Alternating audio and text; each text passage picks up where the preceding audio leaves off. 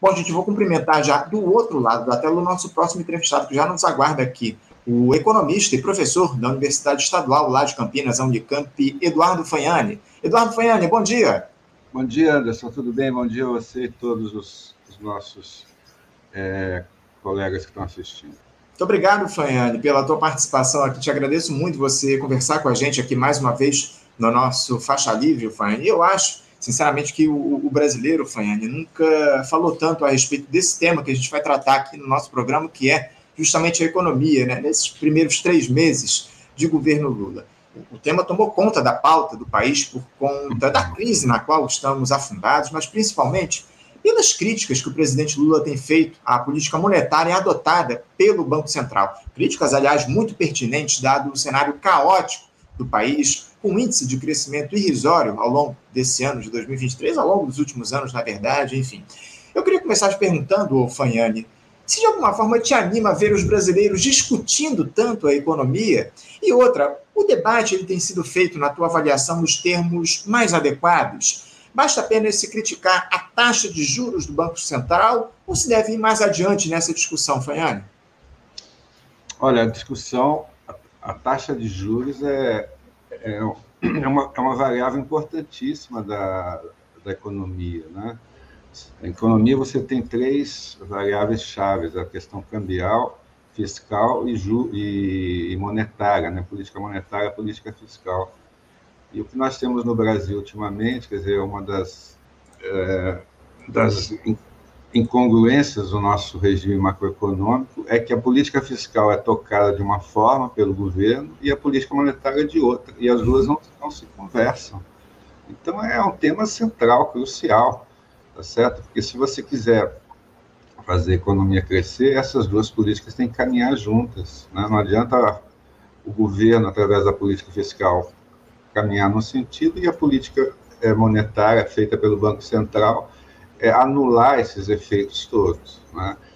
Então, acho que o presidente Lula é, foi muito feliz em colocar essa questão no debate e tirando a mídia corporativa, né, que é, reza a cartilha no mercado, o que você teve a partir da, da fala do presidente Lula foi, inclusive, é, é, os empresários passaram a, a fazer parte né, dessa, dessas críticas. Né? Eu assisti outro dia o seminário do, do BNDES, o uhum. presidente da Fiesp, o Josué, é, foi muito claro, quer dizer, uma política, uma, uma taxa de juros dessa, dessa magnitude, né? não há como investir, né? não há como a, você ter investimentos, não há como a indústria se você tem um processo de industrialização, fazer a transição para a economia verde, etc., é, é inviável. Né?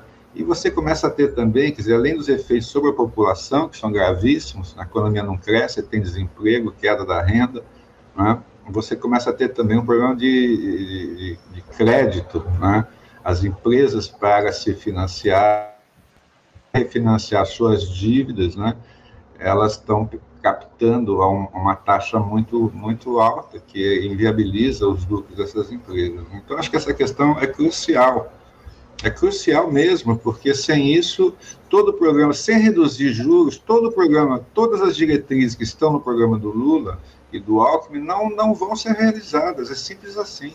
Uhum. Muito bem colocado, Eduardo. É uma questão importantíssima essa de se discutir a taxa de juros aqui no nosso país. E eu queria que você falasse um pouco também, Fanny, como é que você avaliou essa escolha aí do Banco Central de manter a Selic em 13,75%, né, dizendo, inclusive lá no comunicado, depois da manutenção da Selic nesse, nesse patamar, que pode aumentar ainda mais a taxa de juros no que depender dos resultados inflacionários. Há quem diga que a ata do Copom, que vai ser divulgada essa semana, pode vir em um tom mais abaixo, digamos assim, reconhecendo o esforço do governo em manter a política fiscal sob controle. Inclusive, parece que o Roberto Campos Neto foi pedir desculpas tá, ao Fernando Haddad por esse comunicado, no tom desse comunicado, enfim. Mas qual é a tua análise a respeito da manutenção da Selic nesse nível, deixando aí o Brasil ainda como o país com maiores juros reais do mundo, Fanhane? É, é o que o presidente Lula diz, quer dizer, não existe ninguém na face da Terra capaz de explicar uma taxa de juros de 13,5%. Então não existe, não existe. É assim, parece uma coisa de economistas, mas não é. Vamos, como você tá, mesmo está dizendo, a maior taxa de juros do mundo, tá certo? A nossa taxa de juros é 8% é, real, é, ela é maior que a inflação em 8%, 8% em termos reais. O segundo país com a maior dívida, com a, maior taxa de juros, é o México, que é 4% em termos reais. Mas a maior parte dos países, dos países é, eles operam com taxa de juros negativa. O que quer dizer isso? Estados Unidos, a inflação é em torno de 8% e a taxa de juros estão fazendo lá um esforço danado para aumentar de 4,5% para 5%. Tá certo? Então é negativa, a taxa de juros é menor que a taxa de inflação. Tá certo? Então, assim, não, não há justificativa no mundo, assim, não há experiência histórica atual, etc., que justifique uma taxa de juros tão elevada em termos reais.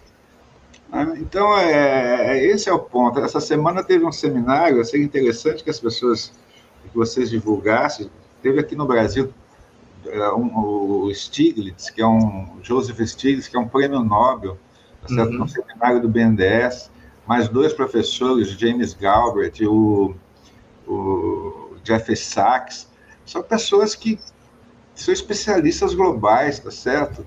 O Stiglitz disse o seguinte: Brasil, Brasil é, é, é, é, como se a gente estivesse condenado à morte. Vocês estão se condenando à morte, porque essa taxa de juros é absurda, não há nenhuma justificativa. Então, você tem assim, os especialistas globais, tá certo? que não são vinculados a nenhum partido político aqui no Brasil, estão dizendo que isso aqui é um absurdo, isso aqui vai matar a economia. Tá certo? Agora, você tem empresários dizendo, você tem é, é, pessoal do setor financeiro falando que também está preocupado, porque com a taxa de juros dessa, o risco dos bancos aumenta, então, para você conceder mais crédito, você tem que conceder uma taxa maior ainda. Então, é, não há justificativa. Não há justificativa. E outra questão que, pouca, é, que pouca gente diz é a seguinte: por que, que o Banco Central diz que não pode baixar o juro? Ah, não pode baixar o juro porque é, há uma crise fiscal, é um risco fiscal. Quer dizer, o Brasil, o Brasil, só para você ter uma ideia, a, a dívida bruta do Brasil é cerca de 72% do PIB, a bruta que já é abaixo dos países, é quase a metade dos países capitalistas centrais. Só que nós temos quase 350 bilhões de reservas internacionais. Então, se você. Isso representa quase 20% do PIB. Então, de 72% cai para 52%. Uma dívida de 52% do PIB não é nada comparado aos padrões internacionais. Terceiro, nós devemos em reais, né? nós não devemos em dólar. Né? E, e, por último, é, é, quando você tem uma taxa de juros alto, a taxa de juros alto piora as contas, a, a relação dívida-PIB. Tá certo? Por quê? Porque quando você tem uma taxa de 13% do PIB, você vai. É, uma taxa de juros de 13,5% ao ano, você vai pagar de juros cerca de 700, 800 bilhões de reais por ano tá certo? E você não vai conseguir pagar tudo isso, então isso que vai aumentar a, é, a dívida. Né? Então nós temos, uhum. é, assim, é, você tirando a grande imprensa, né? os economistas que normalmente escrevem para a grande imprensa, né? que em geral estão todos ligados a algum tipo de algum é, algum segmento do mercado financeiro, tá certo? A, a grande imprensa que via de regra é, os acionistas é, são do mercado financeiro, tá certo? Então, você tirando esse segmento, né? quer dizer, o que você tem é intelectuais, acadêmicos, especialistas, empresários, gente do banco, uh, todo o, o staff internacional de pessoas absolutamente qualificadas, dizendo que não há justificativa para você ter uma taxa de juros. Agora, qual é o problema? O problema que eu vejo é o seguinte: aí o, o Banco Central vai fazer uma ata, aí na próxima reunião fala, tá bom, então a gente baixar. Aí ele vai baixar 0,25% ao longo do tempo. Ou seja, quando chegar em 2025, a gente ainda vai estar com uma taxa de lucro de 7%, uma taxa de juros de 7%. Isso viabiliza todo o crescimento, sendo que a inflação já está a 5%. Quando você fez a taxa de juros a 3,5%, a inflação estava a 10%.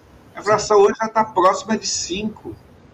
Tá certo? E outra, e outra questão que, é, que, é, que, que, que, que para mim é mais complicada, é isso o governo podia fazer alguma coisa é, na, na, reunião do Conselho Monetário Internacional, que é, que é a seguinte, é, na época do, do, do, do, do segundo do, do, do, governo Lula e Dilma, a meta de inflação era 4,5%. 4,5%. Com o sistema de bandas, ela podia estar 6,5% e 2,5%. Tá certo? O que, que eles fizeram de 2016 para cá? Reduziram a meta de inflação de 4,5% para 3,25%. 3,25%. Eu pergunto para você, se analisar 100 anos a história do Brasil, tá certo? me diga um ano que a taxa de inflação foi 3,25, nenhum. Então, eles estão fixando uma meta de inflação que é absolutamente irreal. Tá claro? E a única, a única missão do Banco, do banco eh, Central, pela interpretação deles, pela lei não é isso, mas pela interpretação deles, é fazer a inflação 1% da meta. Uhum. Então, a inflação está em 5%, se, o, se a meta da inflação fosse 4,5%, como era antes, já estava dentro da, da, da, das bandas, mas nesse período eles abaixaram para 3,25%. Tá certo? Então, é, assim, é, é uma taxa que em 100 anos nunca nós tivemos uma taxa de inflação de 3,25%. Então, está estabelecendo uma meta absolutamente é, severa, inviável, tá certo? É, e para justificar uma taxa de juros alta, porque a inflação ainda não chegou no centro da meta. Olha, por favor. Tão, tão inviável, Fanhane, que foi descumprida aí nos últimos anos a meta de inflação aqui no nosso país, não se chegou ao centro da meta, e isso já ensejaria aí um pedido aí de saída do, do Roberto Campos Neto da presidência do Banco Central, né? Essa é a grande verdade, né? Porque se, se por dois é, anos consecutivos não se cumpre a meta de inflação aqui do, no nosso país, isso já ensejaria aí a saída do presidente do Banco Central. O Senado, evidentemente, deveria analisar toda essa questão. Enfim, e, e eu queria trazer agora, o, o Fane, continuar nesse papo dizer, a respeito do Banco Central, porque a, a indicação aí do Fernando Haddad, o Fane, desses dois nomes aí para as diretorias do Banco Central, principalmente o do Rodolfo Frois, para comandar a diretoria de política monetária, que é uma das mais importantes aí do Banco Central, né? O, o antecessor dele acabou pedindo exoneração do cargo na última sexta-feira, o que deve antecipar essa, essa chegada do Rodolfo Frois a essa diretoria de política monetária do Banco Central. Lembrando aqui para os nossos espectadores que esse cidadão aí é sócio da família Lema e ligado ao Partido Novo. Você acha que essas indicações do Haddad para a diretoria do Banco Central elas podem, de alguma forma, mudar a política de juros adotada pelo BC. Só para lembrar aqui também, outra questão aos nossos espectadores, o Copom é quem define os, os rumos da taxa Selic, ele é composto por diferentes diretores do banco. Como é que você avalia essas indicações, especialmente essa do, do, do nome do Rodolfo Frost para uma das diretorias do Banco Central, o Faiane? Olha, eu não conheço esse, esse, esse o Frost, não, não sei, mas eu acho que é o seguinte, quer dizer, é, é, esse ano, dois diretores, vence o mandato de dois diretores, e no ano que vem, acho que vencem dos outros seis, mais o presidente. Se o governo não aproveitar essas oportunidades para colocar pessoas que não sejam do mercado, tá certo? Que não sejam no mercado financeiro, o governo, do meu ponto de vista, vai estar tá, tá dando um tiro no pé. Tá claro? Essa é a minha opinião. Quer dizer, você tem dezenas de pessoas da área acadêmica, tá certo? Dezenas de pessoas da área acadêmica que sabem que a partir é, da crise de 2008, 2009, tá certo? Todos os países capitalistas centrais flexibilizaram esse regime de metas de inflação, tá certo? Em vários países do mundo, tá certo? Porque você hoje em dia, por exemplo, você tem um negócio que é o seguinte: você não precisa fazer a inflação voltar para o centro da meta naquele ano. Você pode levar dois anos para fazer isso. Tem uma série de medidas que foram adaptadas. Existem vários especialistas e são especialistas nessa matéria, tá certo? Que podia muito bem se encaixar numa questão desse tipo. Eu não sei por que, que tem essa essa é, essa necessidade de colocar gente no mercado financeiro. Gente, por favor, pessoal do mercado financeiro, tá certo? Como é que você você vai ter independência do Banco Central, mas você traz um cara do mercado financeiro, é independente da sociedade. tá certo? Tem a questão da porta giratória que nós falamos, quer dizer, uhum. você bota o sujeito lá, ele sai do, do, do, sai do setor privado, financeiro privado, vai para o Banco Central, depois ele sai do Banco Central e volta para o setor privado. Quer dizer, tem uma série de informações privilegiadas que, que, que, que, essas pessoas detêm, etc, etc. Agora, como ele sabe que ele vai voltar para o setor privado, você acha que ele vai tratar mal o setor financeiro? Quer dizer, então, eu vejo com muita preocupação essas indicações. Eu não conheço as pessoas que eles estão indicando, não conheço, não posso falar sobre elas, tá certo?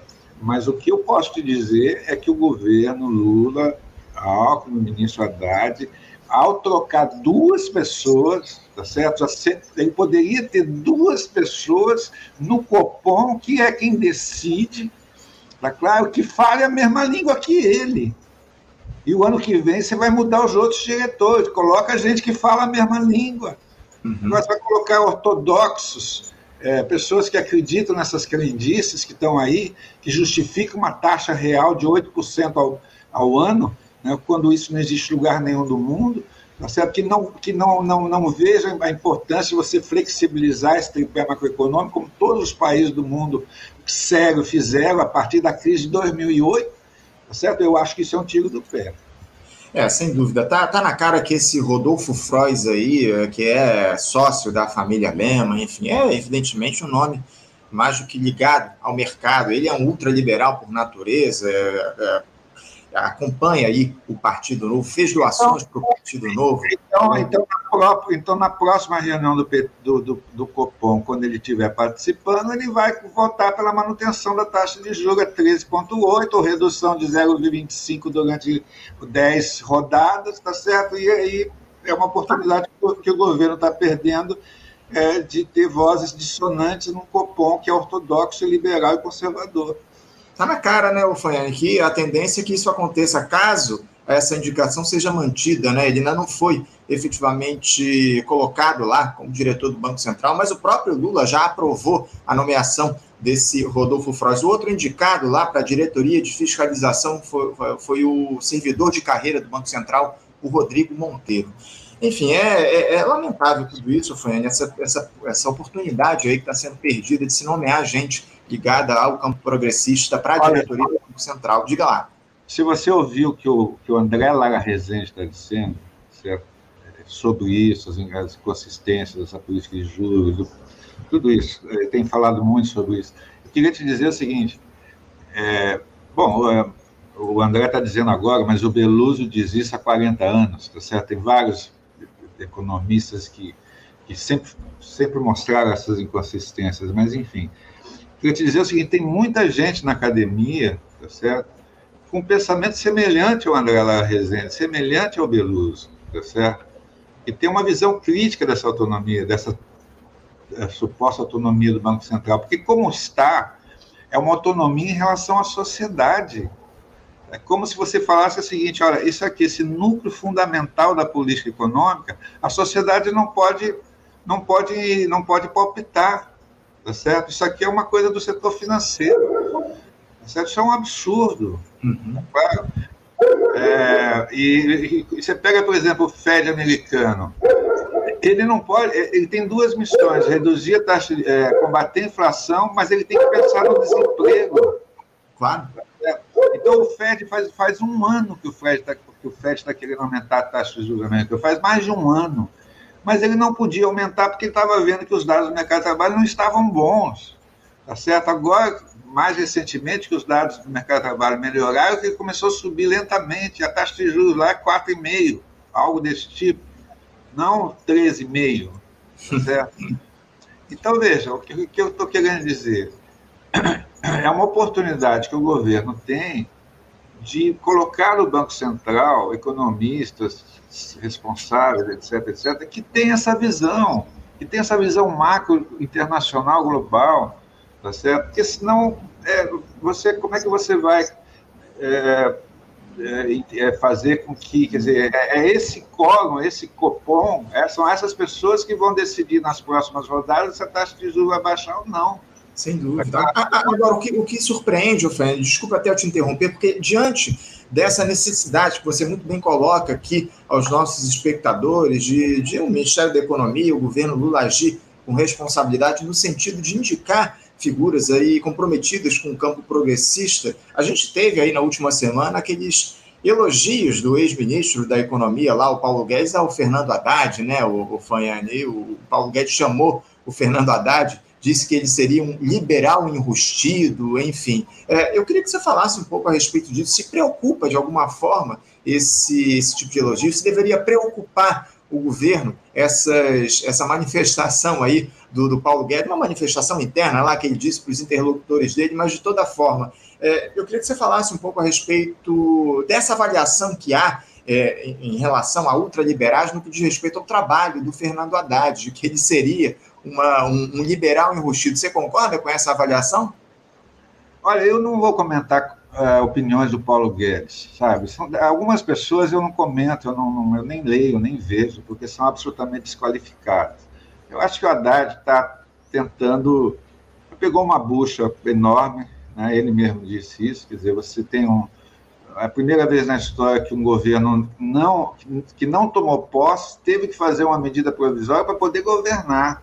Tá certo? Uhum. Assumindo com, com, com, com déficit de 200 bilhões e fazendo um esforço danado para ver se reduz esse déficit para 100 bilhões. O que não é nada, é 1% do PIB, não é nada. Você pega a partir da crise de 2008, se, se você pegar o déficit, é, o déficit primário de, da maior parte dos países do G20, o déficit era menos 10, menos 8, menos 5, menos. Não tem nenhum problema você ter durante um período de transição um déficit, mas tudo bem. Então o Haddad está tentando fazer esse esforço. Agora, o que, seria fundamental para ele? É que o Banco Central baixasse juros, porque senão ele não vai conseguir fazer. Tá certo? Porque você faz o ajuste de duas formas. Você consegue superar de duas formas. Uma é cortando gastos, tá certo? Qual a consequência de cortar o gasto? Economia é recessão, desemprego aumenta, renda cai. Qual que é a outra forma? Aumentar a receita. Aumentar a receita. Se você aumentar a receita, você também reduz a relação dívida-PIB, você também faz superávit. E para aumentar a receita, você precisa crescer. E para crescer, você tem que reduzir a taxa de juros. Tá certo? Então, é, quer dizer, o, o Haddad, tá, três meses de governo, ele está tentando ver como é que ele.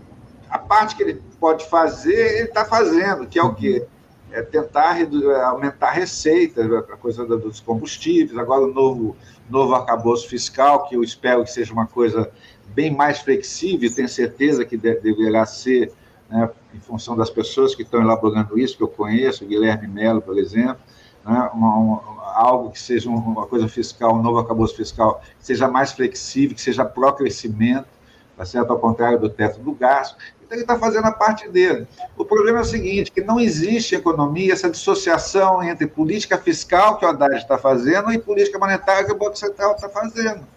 Tá certo? Esse é o problema. O Haddad, com a taxa de juros de 3,5%, ele não vai conseguir, tem limite a questão fiscal. Tá claro? Uhum. Esse, para mim, eu acho que é o problema.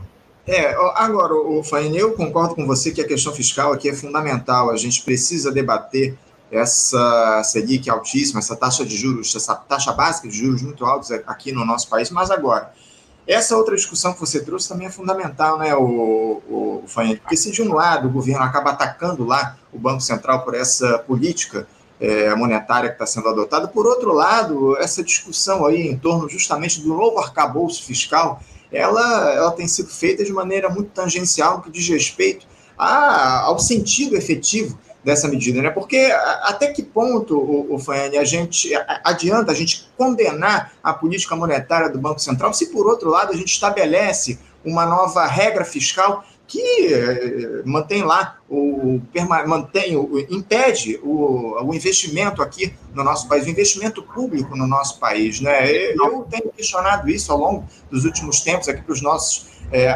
os nossos comentaristas essa essa coerência que há em você criticar o Banco Central e, ao mesmo tempo, defender é, uma âncora fiscal restritiva aos investimentos públicos, não é? Não, mas a gente não sabe, Anderson. Vamos esperar essa semana. É, como o presidente Lula não viajou para a China, eu acredito que nessa semana precisa ver qual é o desenho que o, que, a, que o ministro da Fazenda, que o Haddad, está tá apresentando pelo que eu tenho, precisa, precisa primeiro ver para fazer. Quer dizer, o fundamental é que sim, o teto do gasto, desde a da, da campanha, o teto do gasto acabou. Não dá, não dá para manter teto do gasto. Bom, agora tem que ser alguma coisa no lugar que não cometa os mesmos é, os mesmos, é, as mesmas restrições que o teto de gastos.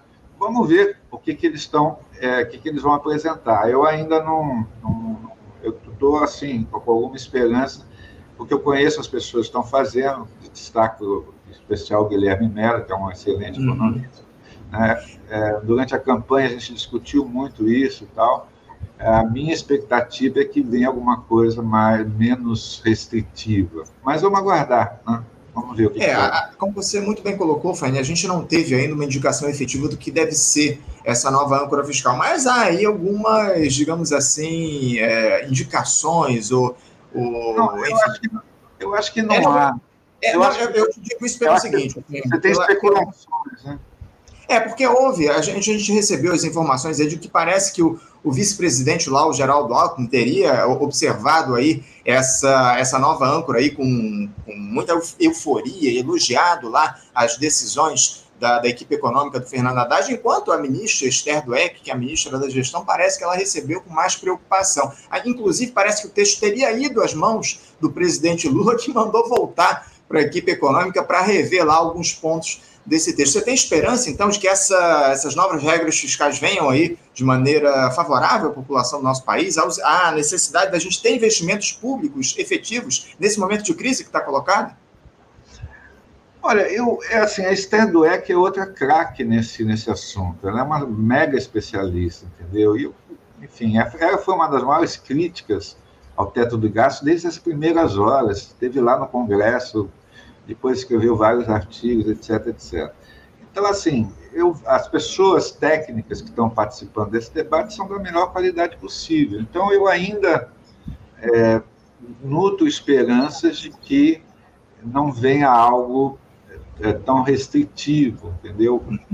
Mas, evidentemente, que as questões técnicas passam pelo, pelo viés político, e aí sabe-se lá o que pode acontecer, tá certo?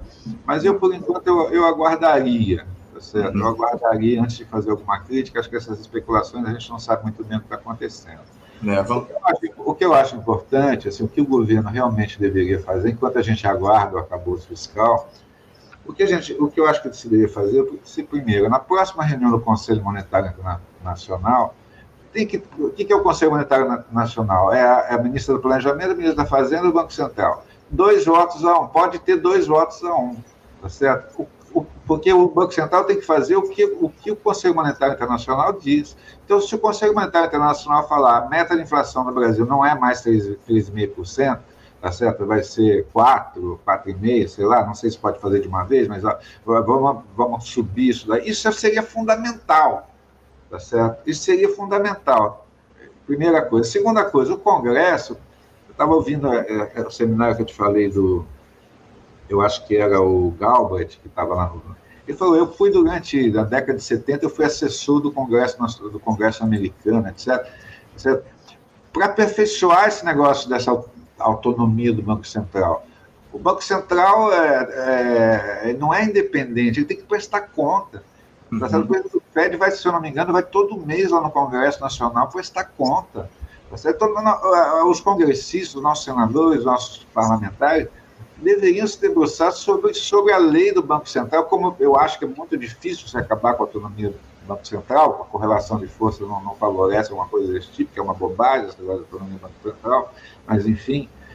É, o que você tem que fazer é aperfeiçoar as regras. Não é possível que o presidente do Banco Central, tá certo, que veio do governo anterior, que é ligado ao governo anterior, tá certo? Ele pode, ele pode colocar obstáculos né, a, a, a, implantação de uma agenda que foi vencedora nas eleições de 2022, tá certo?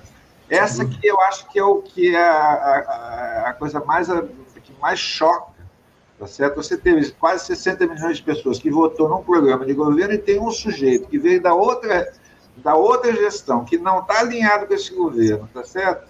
Que diz que não, isso não vai acontecer. Quer dizer, é, o Banco Central é, não é independente. Não é, não está claro. Tem que prestar contas. Uhum. Não, cabe ao Congresso Nacional fazer esse debate. É, por exemplo, a lei do Banco Central, que foi aprovada, diz que o Banco Central tem que cuidar da, da taxa de inflação, e tem que cuidar do emprego, desemprego e o crescimento. Tá certo? O cara só toma decisões com base na, na, na meta da inflação, ele desconsidera o que a lei diz. Não é possível. Tá foi claro. o Banco Central, nesse nosso país, infelizmente, ele só presta contas ao mercado financeiro. É o que está colocado. Lamentavelmente, essa autonomia do Banco Central acabou provocando essa mas, é, distorção. Mas, mas, essa é uma, mas isso é uma ação que o, que o parlamento brasileiro, essa discussão o parlamento brasileiro pode fazer. Mas o parlamento brasileiro também está comprometido com todos esses interesses, né, Alfane? A grande verdade é essa. A gente sabe bem quem comanda os interesses lá no Congresso Nacional, infelizmente, é o grande capital que comanda os interesses do parlamento do nosso país. Não há dúvidas em relação a isso. É, é, é infelizmente, Alfane, essa é uma, uma discussão, um debate que a gente precisaria alongar por horas aqui no nosso programa. Mas, mas eu estou de acordo com você. Quer dizer, o nosso, nosso sistema representativo não representa a sociedade, representa é, corporações empresariais, via de regra, é assim, tá certo? Mas eu acho que, em função é, da proporção que esse debate tomou, inclusive com apoio de, de, de, empresários, com apoio do setor financeiro, que não tem sentido ter uma taxa de juros desse tamanho, quer dizer, eu acho que há, nesse momento, um espaço, tá certo, para que esse debate seja feito no Congresso Nacional. Uhum. Escuta, pode um presidente do Banco Central é, Pode você ter uma política fiscal eh, completamente dissociada da política monetária? Pode um presidente do Banco Central é, simplesmente é, inviabilizar um programa de governo que venceu as eleições? Quer dizer, o que está na lei? O que precisa acrescentar na lei? Como é que é o sistema de prestação de contas para mais. Entendeu? É claro, eu, eu, eu, eu, eu, sempre faço análise de economia política, né? eu sei da, da, das das, das restrições políticas, os limites da nossa nosso sistema de representação, etc. Né? Mas eu acho que é um debate que, nesse momento, poderia é, ser feito e para tensionar mais essa questão. Ele pode e deve ser feito, inclusive aqui no nosso programa, Faiane, na próxima sexta-feira, eu já até te convido a acompanhar esse debate que a gente vai fazer aqui no Faixa Livre a respeito da economia no nosso país. A gente vai contar com as participações do economista Nelson Fanhani, também do professor Eduardo Costa Pinto e da Ieda Paulani aqui no nosso Faixa Livre. A gente vai fazer esse debate a respeito da economia na próxima sexta-feira aqui no Faixa Livre, uma, um debate fundamental aqui no nosso país. Infelizmente, eu estou com meu tempo esgotado, eu tinha mais uma série de pautas para tratar aqui com, no, com você no nosso programa, mas a gente vai ter que deixar para uma outra oportunidade. O nosso próximo entrevistado, inclusive, já está aguardando aqui do outro lado da tela. Fanhani, eu agradeço muito a tua participação conosco aqui no Faixa Livre. Muito obrigado por voltar a conversar com a gente no, faixa, no programa. E em outra oportunidade a gente volta a debater essa questão da economia aqui no país. Fanny. Muito obrigado mais uma vez. Obrigado, Anderson. Estou à disposição. Foi um prazer. Um abraço para você. Até a próxima. Conversamos aqui com Eduardo Fanhani. Eduardo Fanhani, que é economista e professor da Universidade Estadual de Campinas, a Unicamp, tratou com a gente aqui a respeito da economia no nosso país. Você, ouvinte do Faixa Livre, pode ajudar a mantê-lo no ar. Faça sua contribuição diretamente na conta do Banco Itaú, agência 1964, conta corrente 03004 dígito 1. Essa conta encontra-se em nome da Associação de Funcionários do BNDES, a AFBNDES, uma das nossas entidades patrocinadoras, mas seus recursos são destinados exclusivamente para o financiamento do nosso programa.